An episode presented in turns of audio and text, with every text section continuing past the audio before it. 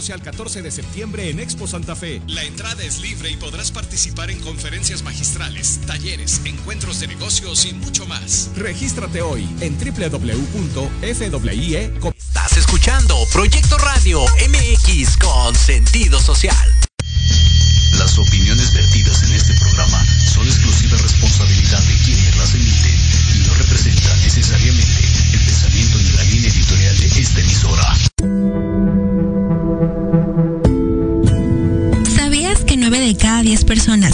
casa con un adicto y no se han dado cuenta? Quizá lo tienes frente al espejo y no lo has reconocido. Adictodos, el espacio donde tu yo adicto se sentirá seguro. Aquí no serás juzgado. Bienvenidos.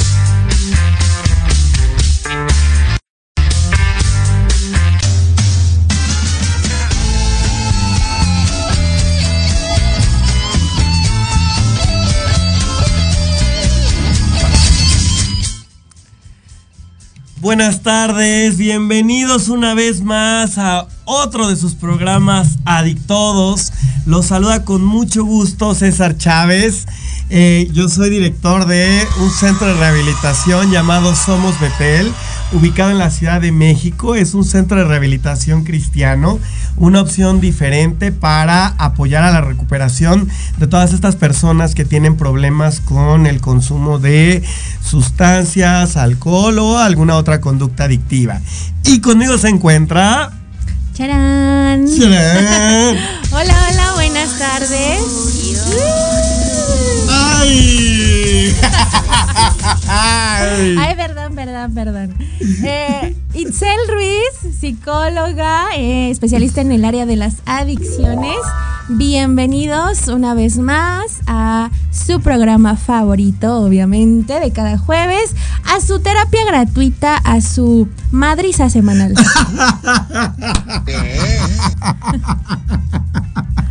Aparte hoy, bueno, es 31 de agosto, ya viene septiembre. Ya, ya se siente. Ya se siente, ¿no? En 15 días es mi cumpleaños. Lo sé, amigo, lo sé. Yo quisiese, pero no pudiese. Yo quisiese, pero no pudiese. bueno, pues eh, antes que nada vamos a mandar saludos a todas las personas que nos están escuchando, a todos nuestros pacientes, a todas nuestras familias, colaboradores. Eh, un saludo. Em, bueno, pues miren, el día de hoy vamos a, a retomar el tema que veníamos platicando la semana pasada. Eh, la semana pasada estábamos platicando sobre la familia adictiva. Chan, chan, chan.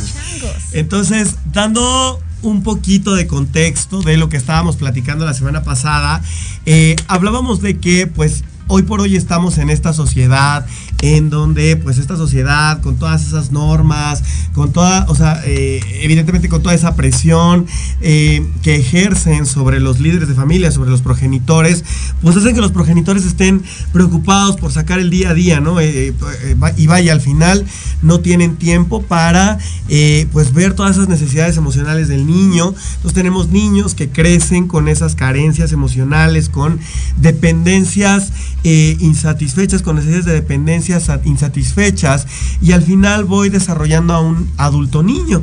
Ese adulto niño pues es un adulto niño que va a su vez a crecer con esas carencias que en su momento va a ser forzado a actuar como adulto, ¿no? Pero al final pues con carencias, ¿no? Entonces hablábamos también de que eh, pues eh, evidentemente hablamos de todos estos comportamientos, de, todos, de, de- de todo esto que se genera dentro de una familia adictiva, no tanto eh, por, porque una familia se sienta deshecha o no, ¿no? Sino más por el clima que se puede generar de invalidar emociones, de invalidar sentimientos, de generar ese sentimiento en los chicos de que no soy suficiente, no soy bastante, etcétera, ¿no? Y al final pues terminábamos diciendo que eh, esto es un círculo vicioso. ¿Por qué? Pues porque al final eh, pasa que ese progenitor, en lugar de reconocer que hay una carencia emocional, que hay algo que, que pues no está bien ahí y que tiene que trabajar, ¿no? Pues sigue en un círculo vicioso y entonces esto va pasando de generación en generación. ¿Hasta cuándo? Pues hasta que yo como progenitor o yo como un adulto niño me reconozca con estas carencias y pueda yo trabajarlas, ¿no? Entonces es un poquito de lo que hablábamos la semana pasada. Así es, retomando, retomando eh, el programa de la semana pasada, todo lo que mencionó César, hablábamos sobre todo y en resumidas cuentas, eh, la complicidad y la participación de la familia en la adicción del consumidor y de la, de la familia en sí misma, ¿no? ¿Cómo es que eh, la familia genera un ambiente de adicción? ¿Cómo es que la familia propicia un ambiente de adicción? ¿Cómo es que la familia educa, entrena para que sus hijos, sus nietos, etcétera, sean personas con problemas de adicción en un futuro?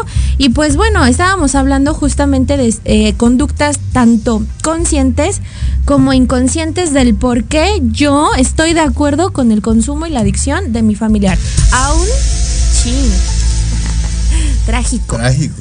Aun cuando yo me pueda quejar del consumo de aquella persona que amo, tengo que yo observar, vamos a dejar un, un, poquito de lado al consumidor, vamos a empezar a observarme a mí cómo es que mi forma más perversa inconscientemente me agrada que tú dependas de una sustancia o incluso que dependas de mí porque tengo ganancias secundarias. Así es, así es. Suena, suena un poco tétrico, a lo mejor suena un poco triste, pero es la realidad. De miedo. Es la realidad, ¿no? Ahora, eh, lo que vamos a ver el día de hoy es que justo en, en la familia se van desarrollando ciertas reglas eh, y estas reglas justamente están destinadas a satisfacer esas necesidades, ¿no? De los padres, más que satisfacer las necesidades de los hijos o de toda la familia per se, ¿no? ¿Y cuáles van a ser esas, esas cinco reglas más comunes? Bueno, la primera de ellos es sé perfecto. Eh, vamos ahorita a ahondar en cada una de ellas, ¿no? Pero la primera es sé perfecto. La segunda es actúa en la zona segura, ¿ok? La tercera va a ser no seas egoísta. Otra va a ser atente al guion. Y la última es no expreses tus verdaderos sentimientos o no expreses tus sentimientos de plano, ¿no? Entonces, esas van a ser cinco reglas características de una eh, familia adictiva que la verdad es que, ah, eh, recapitulando un poco, pues son reglas que me van a brillar a tener comportamientos, rasgos de personalidad que me van a conformar una personalidad adictiva y que al final me hacen propenso a tener una conducta adictiva o a caer en el uso o abuso de eh, pues algún alterador del estado del ánimo, ¿no? Ya sea alguna droga, algún alcohol o alguna conducta, ¿no?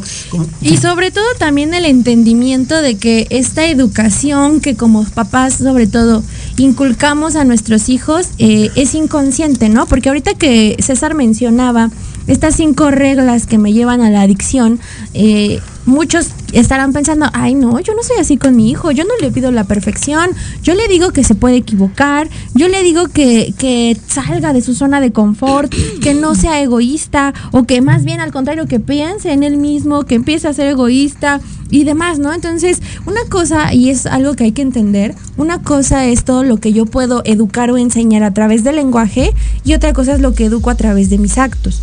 Porque la verdad es que los seres humanos somos bien habladores, decimos cosas que no llevamos a la práctica. Entonces yo le puedo decir a mi hijo, eres valioso, eres hermoso, tú puedes, etcétera, pero con todos mis actos le hago sentir una devaluación inmensa y una autoestima por los suelos. Entonces hay que empezar a reconocer que esto de lo que estamos hablando no es algo consciente y que el hecho de que no sea consciente no significa que no exista.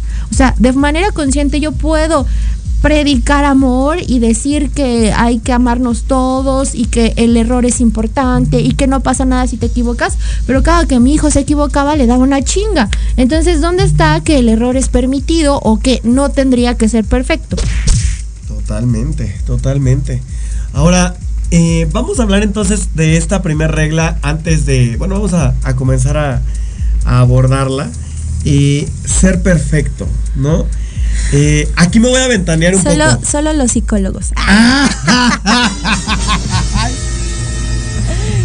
ser perfecto, estudia psicología.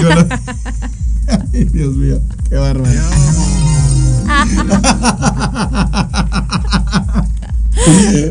qué bárbara. Ok, a ver, esta parte de ser perfecto, la verdad es que em, es, es, es, es triste, ¿no? Es de las reglas, yo creo que más complicadas que tiene que, Claro. que, tiene que seguirse dentro de, de- de una familia adictiva, porque yo como hijo voy a actuar de cierto modo para que mis papás se sientan mejor. En lugar de que, y al final los papás pues van a estar tratando de llenar una carencia, o sea, estamos hablando de que los papás son adultos niños tratando de llenar una carencia, entonces yo como hijo voy a sentir esa necesidad de actuar de tal forma para buscar aprobación. Entonces, en lugar de que yo, y está bien, está bien feo porque actúa uno de manera que buscas esa aprobación, eh, dependes de que te digan que estás bien o que estás mal, en lugar de que te sientas querido por lo que realmente eres. Entonces, cada vez estás haciendo cosas para que te quieran, porque, o sea, buscas eso, eh, qué bien, ah, sacaste 10, ¡uh! uh, uh, felicidades, ¿no? O, ay, este, me trajiste este trofeo, ¡uh! Lo que te hace valioso es un número, un trofeo, la belleza, el reconocimiento. O sea, tienes que perder tu esencia y tienes que dedicar tu vida desde muy niño a convertirte en alguien a parecer en lugar de ser. Y la verdad es que está muy triste porque no te sientes querido por ser lo que eres. Así, ¿no? Y, y está, está bien feo porque. Y yo- es, Ay, que eso, perdón, perdón, perdón, perdón. No, no, no, no. Es que justo esa es una de las situaciones por las cuales desde muy temprana edad perdemos la esencia. O sea, ni siquiera hoy en día, en la actualidad, a mi edad, no sé quién chingado soy. Y no sé quién soy porque desde una temprana edad me dijeron que eso que yo era tenía que ocultarlo. Así ¿no? es. Y, y voy a aprender a, la verdad voy a aprender a actuar de una forma adictiva porque voy a pensar que entre más haga, más aceptado voy a ser. Bueno, vamos a un corte rapidísimo. Por favor, déjenos dudas, comentarios aquí en Facebook. En un momento los leemos. No se vayan, por favor, quédense aquí en Adictodos. Escúchanos todos los martes. En punto de las 13 horas. Enlazados Lifestyle, segunda temporada. Conducido por Carla Rivera Henry Ram y Skipper. En Proyecto Radio MX con sentido social. Los esperamos. ¿Te gustaría aprender a utilizar tu magia interior en la vida diaria y conocer tu fuerza interior? Utilizaremos conocimientos ancestrales, empleando las técnicas actuales. Hablaremos de sexo, belleza y todo lo que te fascina. En La Intimidad de Voces de Luna. Todos los lunes a las 9 de la noche por Proyecto Radio MX con sentido social.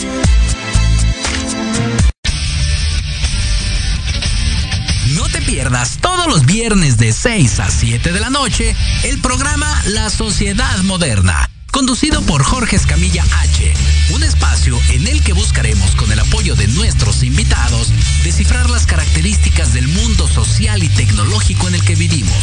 Un hashtag semanal, especialistas, diversión, música y cultura te esperan. ¿Y tú ya formas parte de la sociedad moderna? ¡Descúbrelo!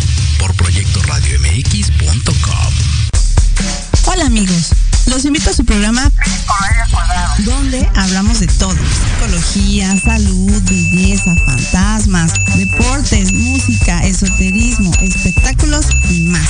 Además contamos con invitados de lujo cada semana. Yo soy Ibis Liceo. Nos escuchamos todos los viernes de 11 a 12 del día por Proyecto Radio MX con sentido social.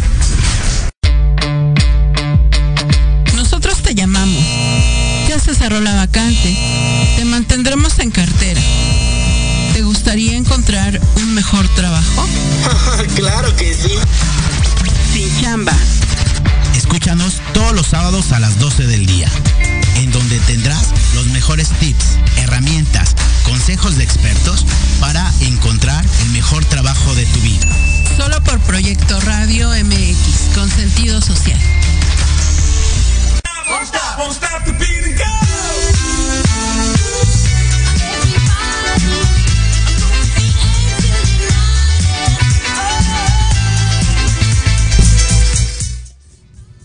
Muy bien, volvemos a Adictodos entonces, antes del corte estábamos platicando pues justamente de esta necesidad de aceptación que yo tengo como hijo, ¿no?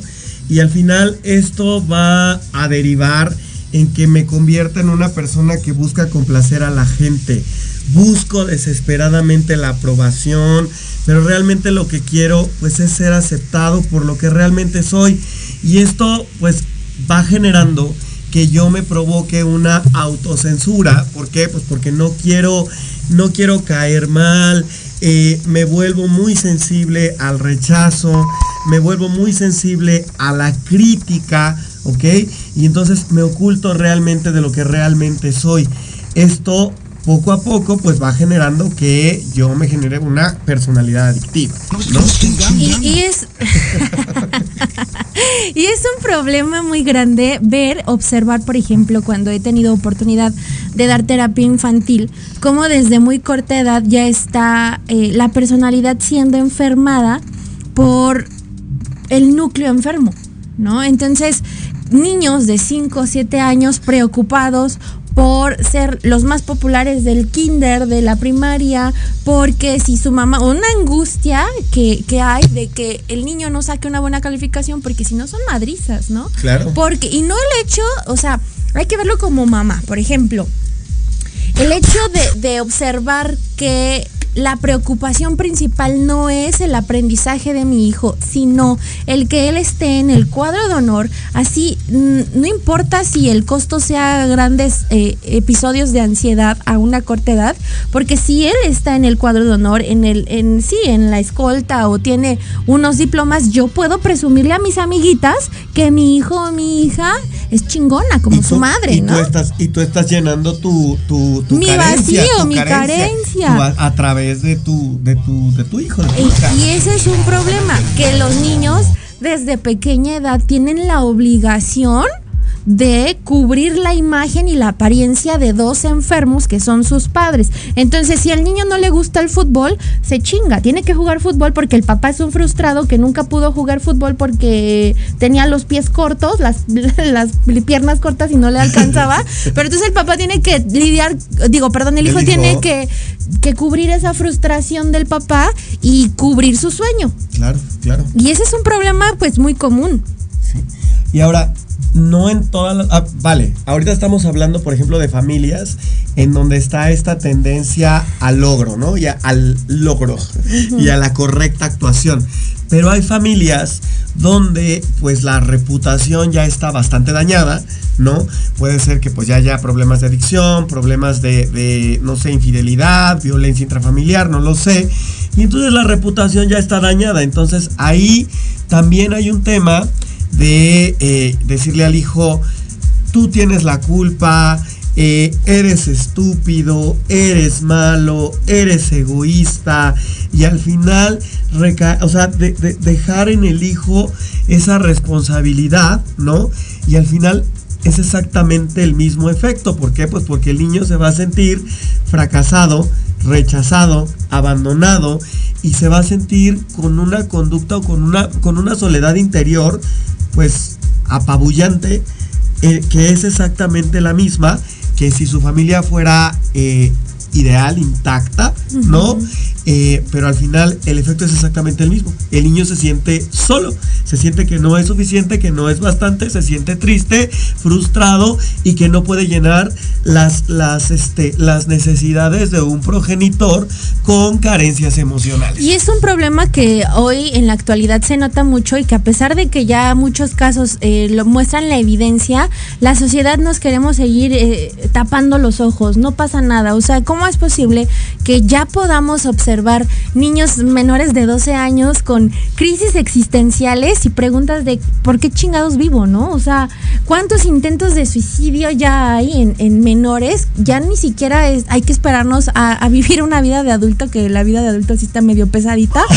Y ahí, y ahí sí hay que entender, bueno, ahí sí es comprensible el para qué chingos vivo, ¿no? Pero, pero en un niño, o sea, que ya se esté haciendo esas preguntas de ¿para qué vivo? ¿Qué sentido tiene la vida? Y que además observemos una personalidad ya enferma en el pequeño, donde es retraído o donde, recordemos que todos los extremos son patología. Entonces se puede observar eh, esa presencia de enfermedad en el retraimiento o en el niño que no puede parar de estar llamando constantemente la atención. Y el problema de eso es la inconsciencia que nosotros tenemos como padres en no darme cuenta que mi hijo no necesita una chinga, necesita atención psicológica, necesita ser escuchado, necesita ser atendido, en lugar de que me lo esté madreando porque no puede eh, quedarse en, sentado en un lugar.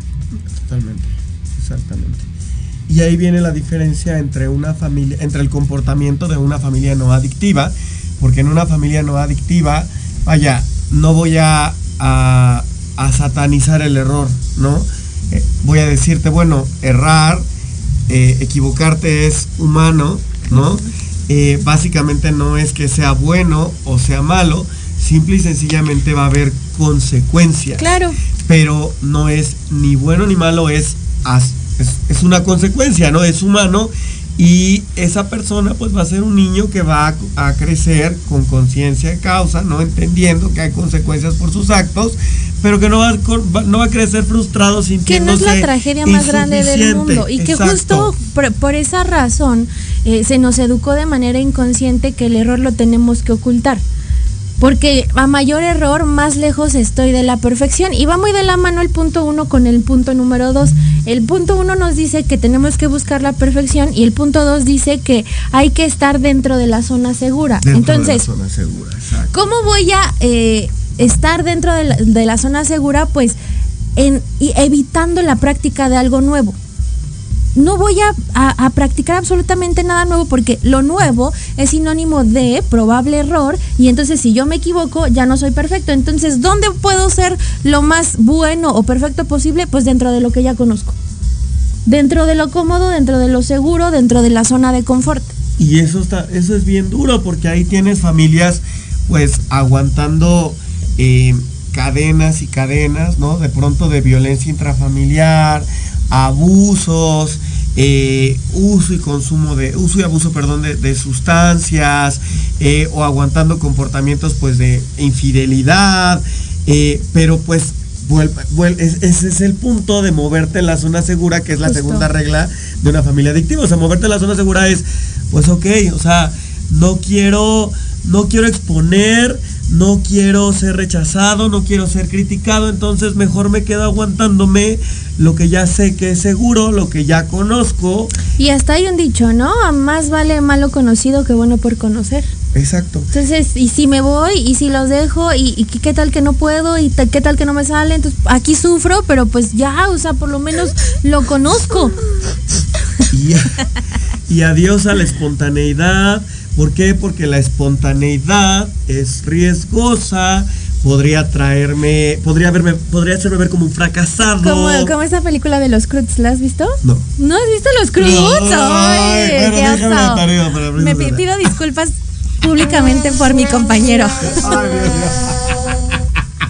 Bueno, para los que ya han visto la película de los Cruz, esta parte donde quiere la hija hacer cosas nuevas y el papá con ideas muy retrógradas y arcaicas, no, eso es muerte. No, salir de aquí es muerte. No, este, el fuego es muerte, todo es muerte, ¿no? Entonces, la búsqueda de algo nuevo implica dentro de la zona familiar que es peligroso. ¿Por qué es peligroso? Pues porque justamente a nadie le va a gustar hacer todo un cambio, ¿no? Hay, hay un libro o más bien hay un autor que se llama Anthony de Melo, que él expresa, y así lo dice tal cual, citando al autor, que el ser humano vive en una alberca de mierda.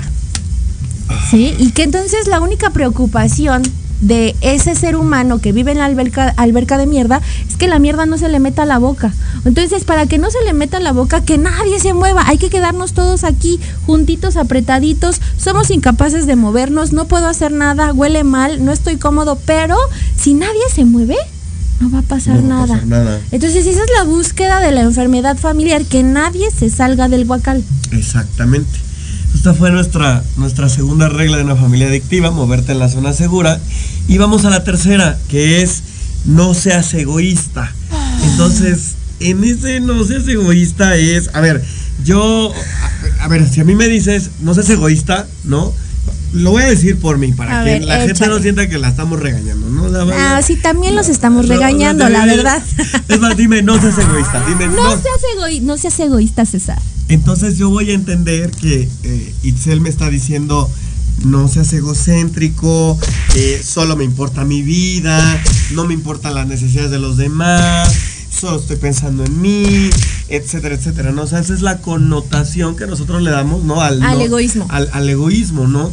Entonces ahí está, está cañón porque pues la verdad es que me aguanto, ¿no? Puedo vivir en una familia donde que por cada que me digan no seas egoísta, me, me, me como realmente lo que quiero expresar, me como realmente lo que siento, me como realmente lo que, lo que me gustaría expresar por temor a decir, seré malo, ¿no? Eh, o, si expreso algo que va de acuerdo a mis intereses, estará prohibido, estará mal, voy a ser rechazado, voy a ser criticado, ¿no? Y me como mis necesidades. ¿Por qué? Pues por- por- porque pues no, no soy, o sea, quiero ser validado y eso está horrible porque eso rebota. Y eso lo voy a hablar desde mi experiencia, ¿eh? Cuéntanos. Rebota. Chismecito. Rebota horrible cuando estás consumiendo. Porque entonces cuando estás consumiendo. Le sacas todo. Sacas todo. Y entonces Corregido y aumentado. le embutes a la familia o a la pareja o a quien se te cruce enfrente. Sí, pues tú me invalidaste por tu culpa, no hice, por tu culpa Claro, no fui, por por, tu supuesto. culpa me aguanté, por tu culpa, etcétera, ¿no? Y entonces, o sea, sale de la peor forma. Y es bien difícil salir Y que esta círculo. búsqueda familiar de inculcarte todo el tiempo ser una persona buena y que no seas egoísta propicia el hecho de que todo el tiempo te estés preocupando. Ay, Bueno, va pronto, que estés de metiche. O sea, salvando a los demás y no preocupándote por tu vida. Esa es una característica de las buenas madres. Todo el tiempo están salvando a sus bebés de las malas mujeres o a sus bebés de los malos hombres, porque eso les da sentido a su vida. Ser buenas y no ser egoístas y salvar la vida de los demás, aunque su matrimonio esté de la chingada, ¿eh? O sea, bueno, pero eso es, eso puede Ese es otro. esperar, eso puede esperar. O sea, ¿qué importa salvar a mi hija de las garras de ese hombre? ¿Y usted, señora, cuándo sale de las garras de su hombre? Que ahorita eso va, eso va muy, muy alineado a la siguiente regla, pero bueno. Eh, ahora, me interesa mucho la gratificación, ¿no? Entonces, como me interesa esa gratificación, me interesa quedar bien, no me interesa mi gratificación, me interesa que se El sienta el reconocimiento, el que se sienta el aplauso, que se sientan bien mis progenitores, mi pareja, el alrededor, ¿no? Entonces, eh, hasta que comienzo yo a detectar, a identificar, a sentir de una manera sana lo que realmente necesito, lo que realmente me importa, lo que deseo, lo que valoro, eh, es que realmente puedo empezar un proceso de recuperación de una conducta adictiva. Ahora, eh, al principio es bien difícil porque poner límites, poner límites no implica solamente ir y ponerle límites al de enfrente, sino ponerme límites a mí, Justamente. a mí primero, después a los que me rodean, ¿no? A mis papás, a mi pareja, a la gente con la que trabajo, a mis amistades, etcétera. Eso cuesta trabajo y al principio genera mucha culpa, pero Justamente porque te inculcaron a no ser egoísta. Entonces, Oye, el tema del amor propio está como muy trillado, ¿no? Tienes que amarte, tienes que poner límites, ¿no? Incluso la terapia hoy en día está muy romantizada, vemos y vemos y vemos y vemos en redes sociales psicólogos, psicólogas, TikToks, videos hablando de límites, amor propio, sé un, eh, un poco egoísta, preocúpate en ti. Sí, pero ¿cómo le hago si cada que realmente ejerzo un límite y pongo un límite tajante, toda la gente que yo amo me va a rechazar? Entonces, ahí tengo muchas veces y tristemente que elegir entre mi salud mental y la gente que digo amar, porque vivimos en una familia enferma que cada que yo pongo un límite me dice que soy un egoísta, me dice que soy un grosero, me dice que no me preocupo por ellos, porque la preocupación principal de la familia es que la familia se siga sosteniendo. Entonces, sí, para que la familia se siga sosteniendo, tú tienes que ser un adicto, porque eso nos une a tu papá y a mí para salvarte, así te tienes que quedar, ¿eh? Porque el día que tú te independices, crezcas y dejes de consumir, voy a tener que voltearme a ver a mí y voy a tener que darme cuenta que llevo 30 años con alguien que odio y me voy a tener que separar. Entonces, antes de darme cuenta de eso, mejor quédate en el consumo, así tu papá y yo jugamos a los salvadores, Claro. a los superhéroes. Y está cañón, o sea, está cañón que la búsqueda siempre sea ver por el otro, porque mi vida me es tan desagradable que no quiero voltear a, a un chapuzón hacia adentro de mí, a observar qué está pasando conmigo y prefiero estar observando la vida de los demás, porque además socialmente está bien sostenido, está bien sustentado. Eso te hace ser una buena persona, aquella que ayuda y ayuda y ayuda y ayuda y nunca se ayuda a ella misma, pero es buena persona. Eres buena persona. Sí, sí, sí. Tiene ganado el cielo. Y fíjate, esto que dices así da entrada, así que mira, así, ¿no? Para la cuarta regla de una familia adictiva que es atente al guion, ¿no? Atente al guion es vivir justamente en esa negación, ¿no? Como bien lo acabas de decir. Entonces, todos los miembros de una familia adictiva tienen miedo de ver las cosas como realmente son, porque eso pues les va a traer dolor, les va a traer pérdidas, confrontación, conflicto. Evidentemente, pues es incómodo destapar una cloaca, ¿no? Eh, Sí. Y prefiero vivir en una ilusión, ¿no? Acepto la ilusión tal como es. ¿Por qué? Porque, pues si no, me voy a sentir desconsolado.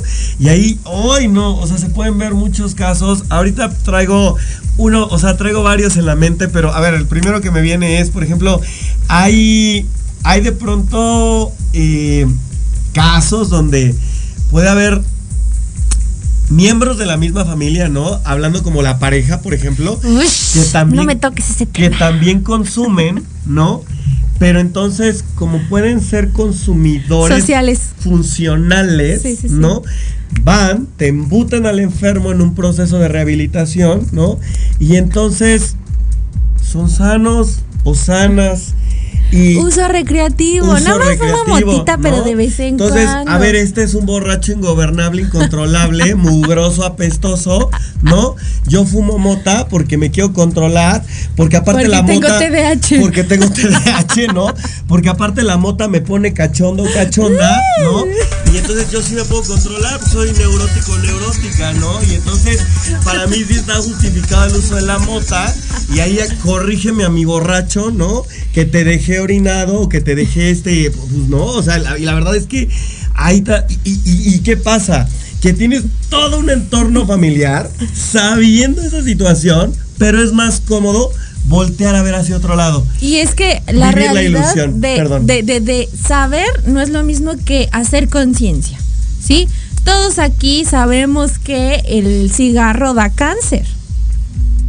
Y nos fumamos un cigarro y hasta tú y yo podríamos echarnos una conversación de lo grave que es el cáncer pul- pul- pulmonar, perdón, mientras no, no, nos no. echamos un cigarro. o sea, la incongruencia del ser humano. Entonces, yo sé las cosas, pero no las he concientizado. Entonces, sé el ambiente enfermo en el que vivo, la forma enferma en la que me relaciono, pero aún no he sido consciente. Porque en el momento en el que yo haga conciencia de esa vinculación enferma que tengo con la gente que me rodea, voy a estar obligado a voltear a verme a mí y a ver mi responsabilidad. Claro. ¿Qué estoy haciendo yo para vivir lo que vivo? Porque permíteme decirte que si las consecuencias, los resultados o las relaciones que vives el día de hoy no te son agradables, pues papacito, mamacita, ¿qué chingo estás haciendo? Despierta, mucho por- porcentaje de responsabilidad es tuya.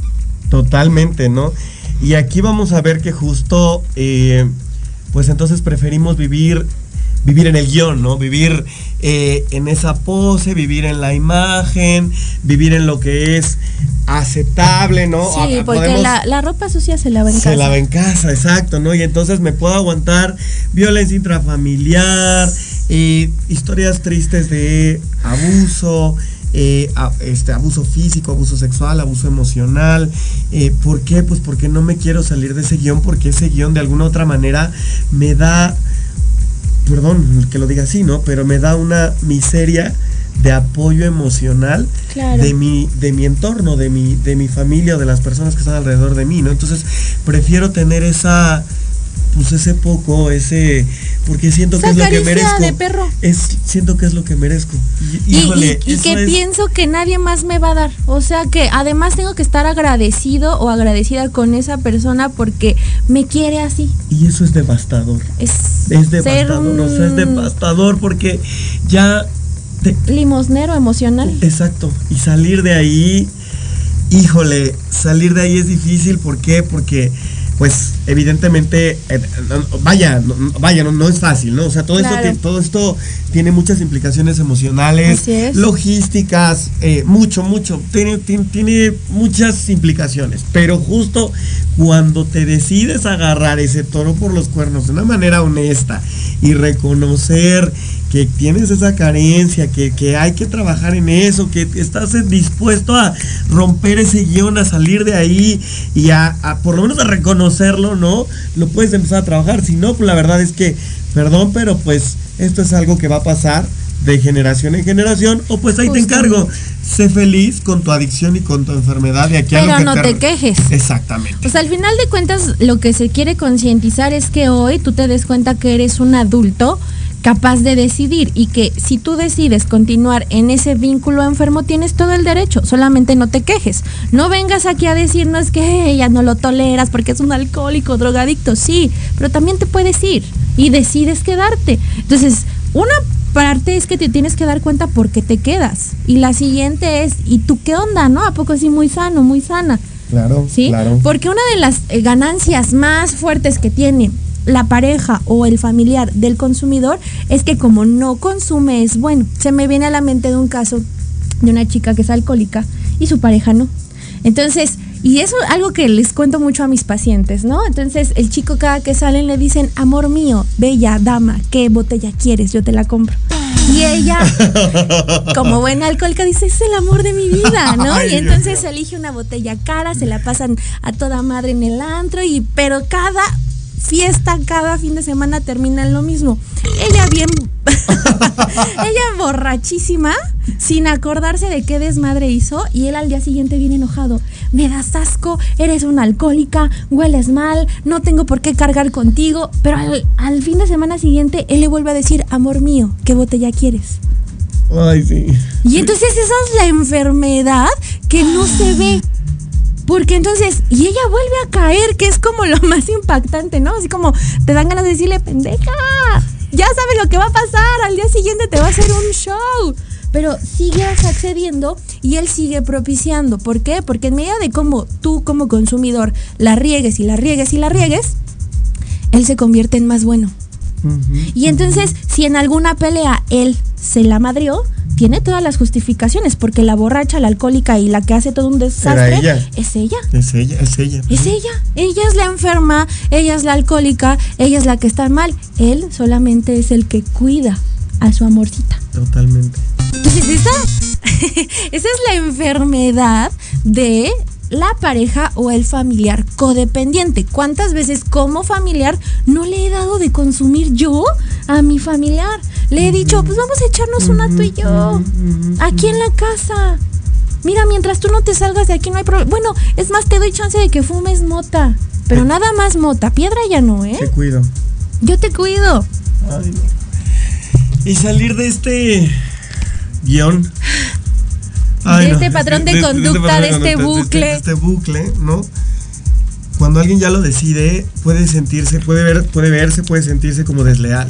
Claro. ¿no? Como desleal, como traicionero, como que...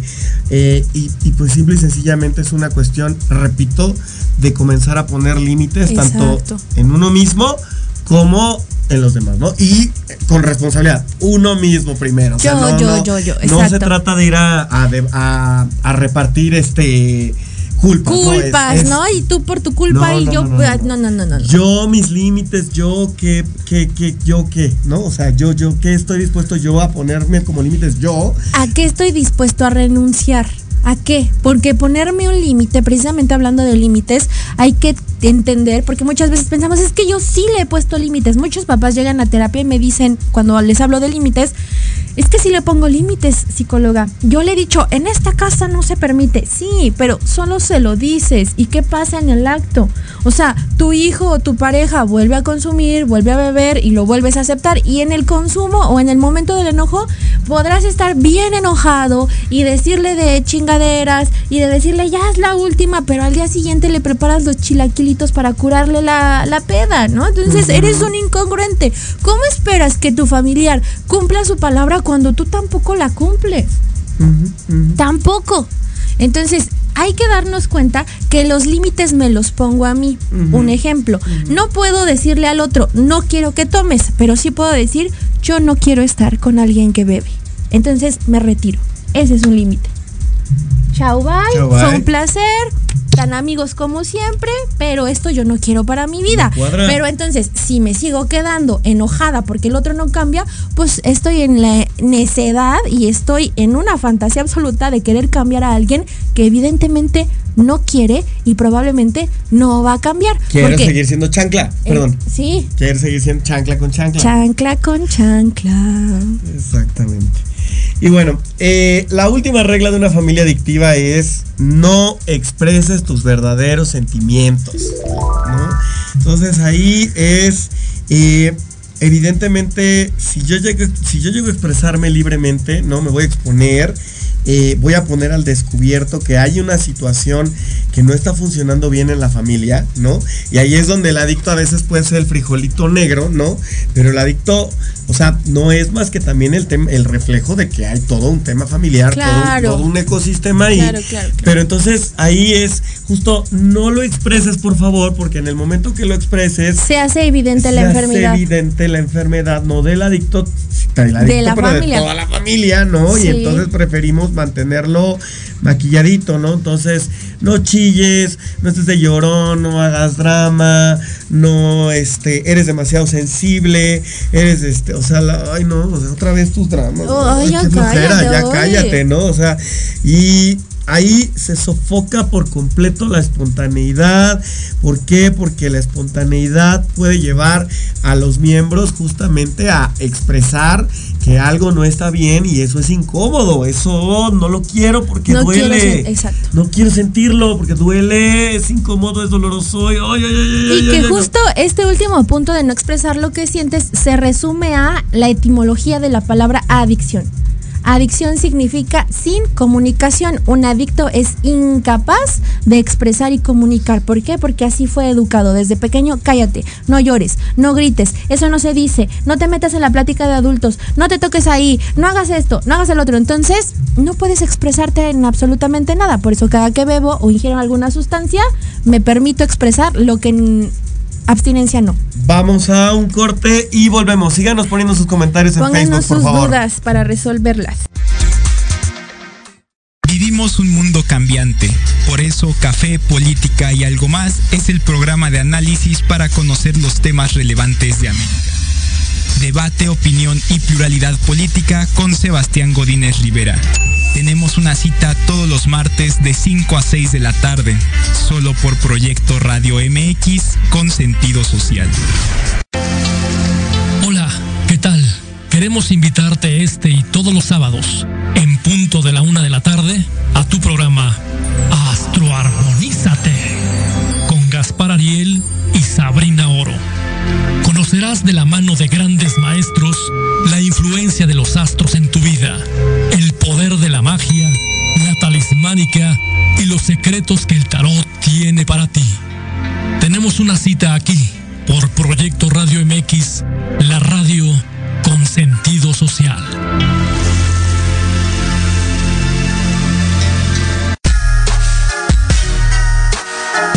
Los espero todos los lunes a partir de las 7 de la noche en Victoria Ruiz Salón, donde encontrarás tips para tu cabello, tips para tu maquillaje, de la mano de grandes expertos, solo por Proyecto Radio MX con sentido social.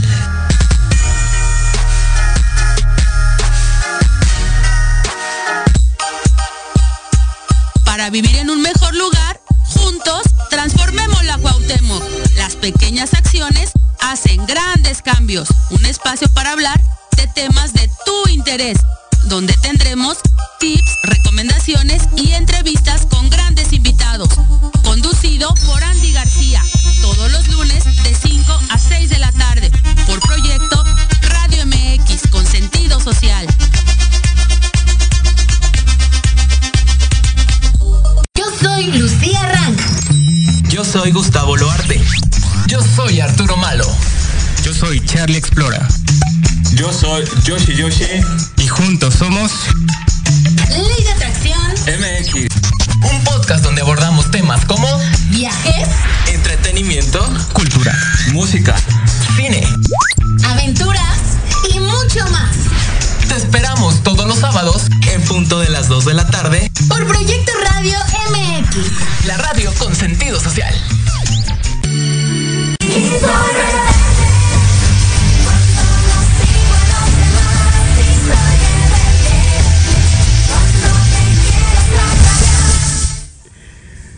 Bien, entonces seguimos hablando de familias adictivas. Entonces, todas estas reglas que platicamos ahorita, estas cinco reglas de una familia adictiva, eh, van a generar eh, rasgos de una familia adictiva. Entonces, puede haber muchos, así como habíamos hablado de los rasgos de la persona adictiva, igual hay un montón de rasgos de una familia adictiva. Vamos a hablar ahorita de los más comunes, ¿no? Mm, el primero es en una familia adictiva, generalmente, bueno, hay comunicación disfuncional. Entonces, esa comunicación disfuncional a qué se refiere? Bueno, rara vez digo lo que quiero decir, ¿no? Eh, la comunicación tiende a ser indirecta y está cargada de persuasión, manipulación. ¿Qué tienes? Nada. Nada. Ya te dije que nada. O a lo mejor en lugar de comunicarte las cosas directamente, siento que te las tengo que vender. ¿A ¿no? chinga cómo? Así, o sea, en lugar de decirte, a ver, Itzel, no me gusta que te pongas esos zapatos, la verdad. Mm. Entonces tengo que convencerte, tengo que persuadirte. Oye, mi amorcita, te vamos a comprarte zapatos. Ándale, ¿Ah, ¿sí? exacto. Okay. y yo, la más feliz, enamorada. Entonces, eh, ahí es, si quiero comunicarme de forma directa y clara, pues evidentemente debo tener o sea, sentido de identidad, quién soy, cómo me siento, qué pienso, eh, qué quiero, qué no quiero. Volvemos uh -huh. al tema fijar límites, dónde termino yo y dónde empieza la otra persona. Claro. O sea, eso es fundamental. Y estar dispuesto a asumir la responsabilidad de lo que comunico. ¿Por qué? Ay, es que esto, esto me enfada mucho porque a veces está, o sea, Tranquilo, y sobre, amigo. ah, Tranquilo, no te sobre todo, fíjate, en algún momento de la vida viví en Monterrey. Entonces los regios, la verdad es que es algo que le- les aplaudo a los regios, son personas muy directas, ¿no? Ok. Son, o so- o sea, es, gente que te dice las cosas como tienen que ser. Aquí en el centro del país estamos muy acostumbrados al hito, al ita, al mijito, mijita, al diminutivo en el nombre. Y si no te lo digo así, entonces estoy siendo grosero, ¿no? Si yo te comunico algo de forma directa, aunque no sea con el hito, con el ita, con Itzelita, por favor ayúdame. Si te digo, a ver, Itzel, necesito por favor que, pues la verdad es que no es constructivo, bla, bla, bla, entonces ya, Ya te sientes agredida, ¿no? ya, ya, de hecho, ya. Y la verdad es que la gente está acostumbrada a que si no es con el hito, con el ita, con el, o sea, con el diminutivo, Claro. ya te hablé grosero. Eso es de verdad perturbador, ¿no? Pero la verdad es que si yo voy a, o sea, yo la verdad soy, no, no, en esos temas de comunicación suelo ser muy directo, muy frontal.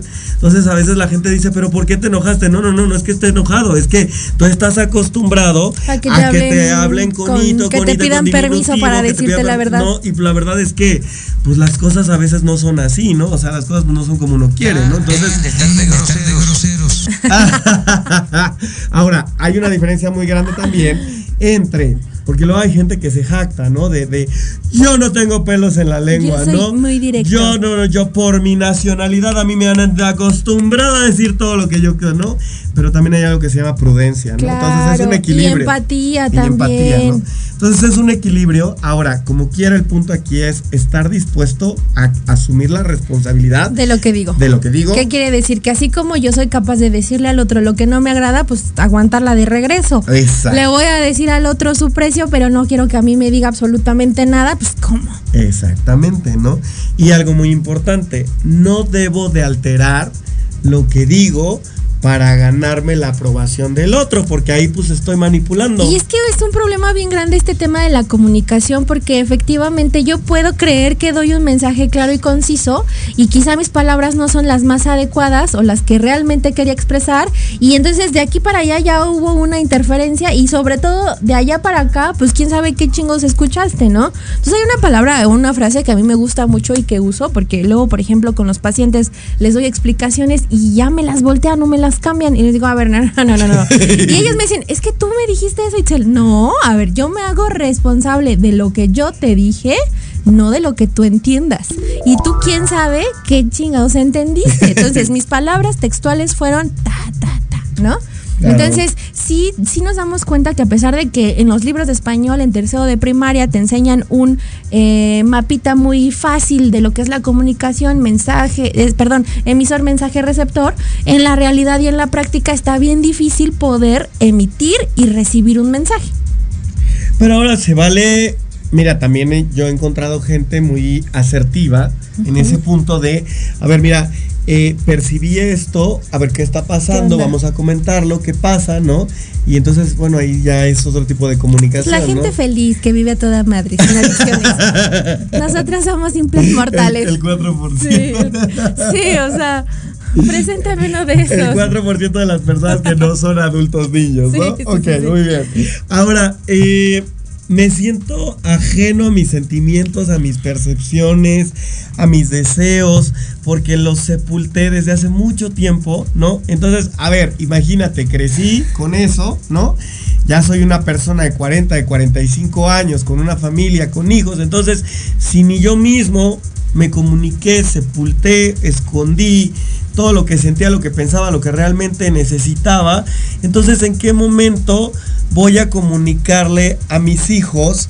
eh, pues que se, pues, o sea, voy a comunicarle a mis hijos una manera de, de ser asertiva, Claro. sana, si yo mismo me sepulté cuando era niño. O pues, bueno, me sepultaron, como sea, ¿no?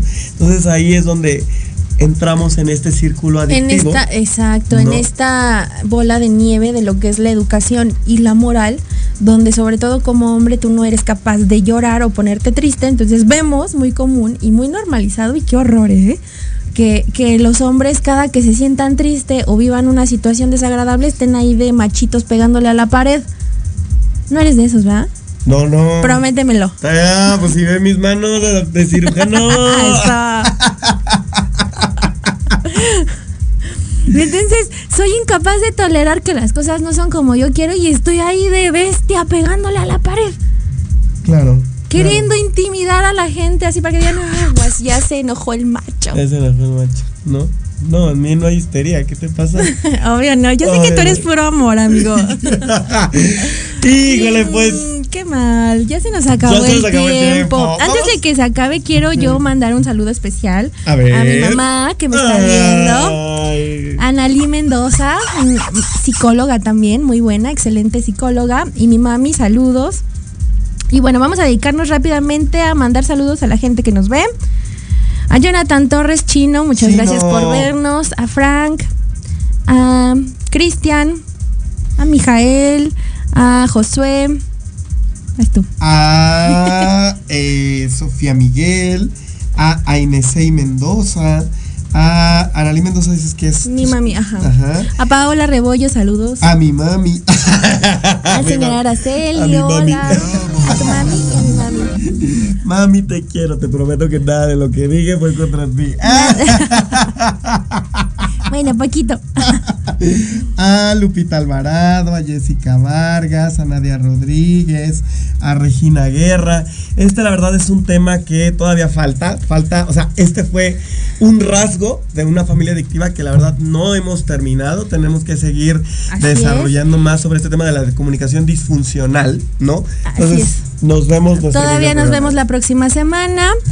Todos los jueves a las 3 pm por Radio MX. Exacto, vamos a seguir hablando de la familia adictiva. Por favor, síganos en Facebook en Adictos MX.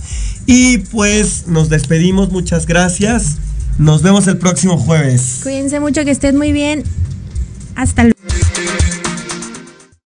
No deben hablar así. Este es un buen programa. programa. Gracias por habernos acompañado. Recuerda que donde hay vicios, hay vacíos. Adictodos te gustó el programa, te invito a que nos sigas en Facebook como arroba adictodosmx. Hasta la próxima.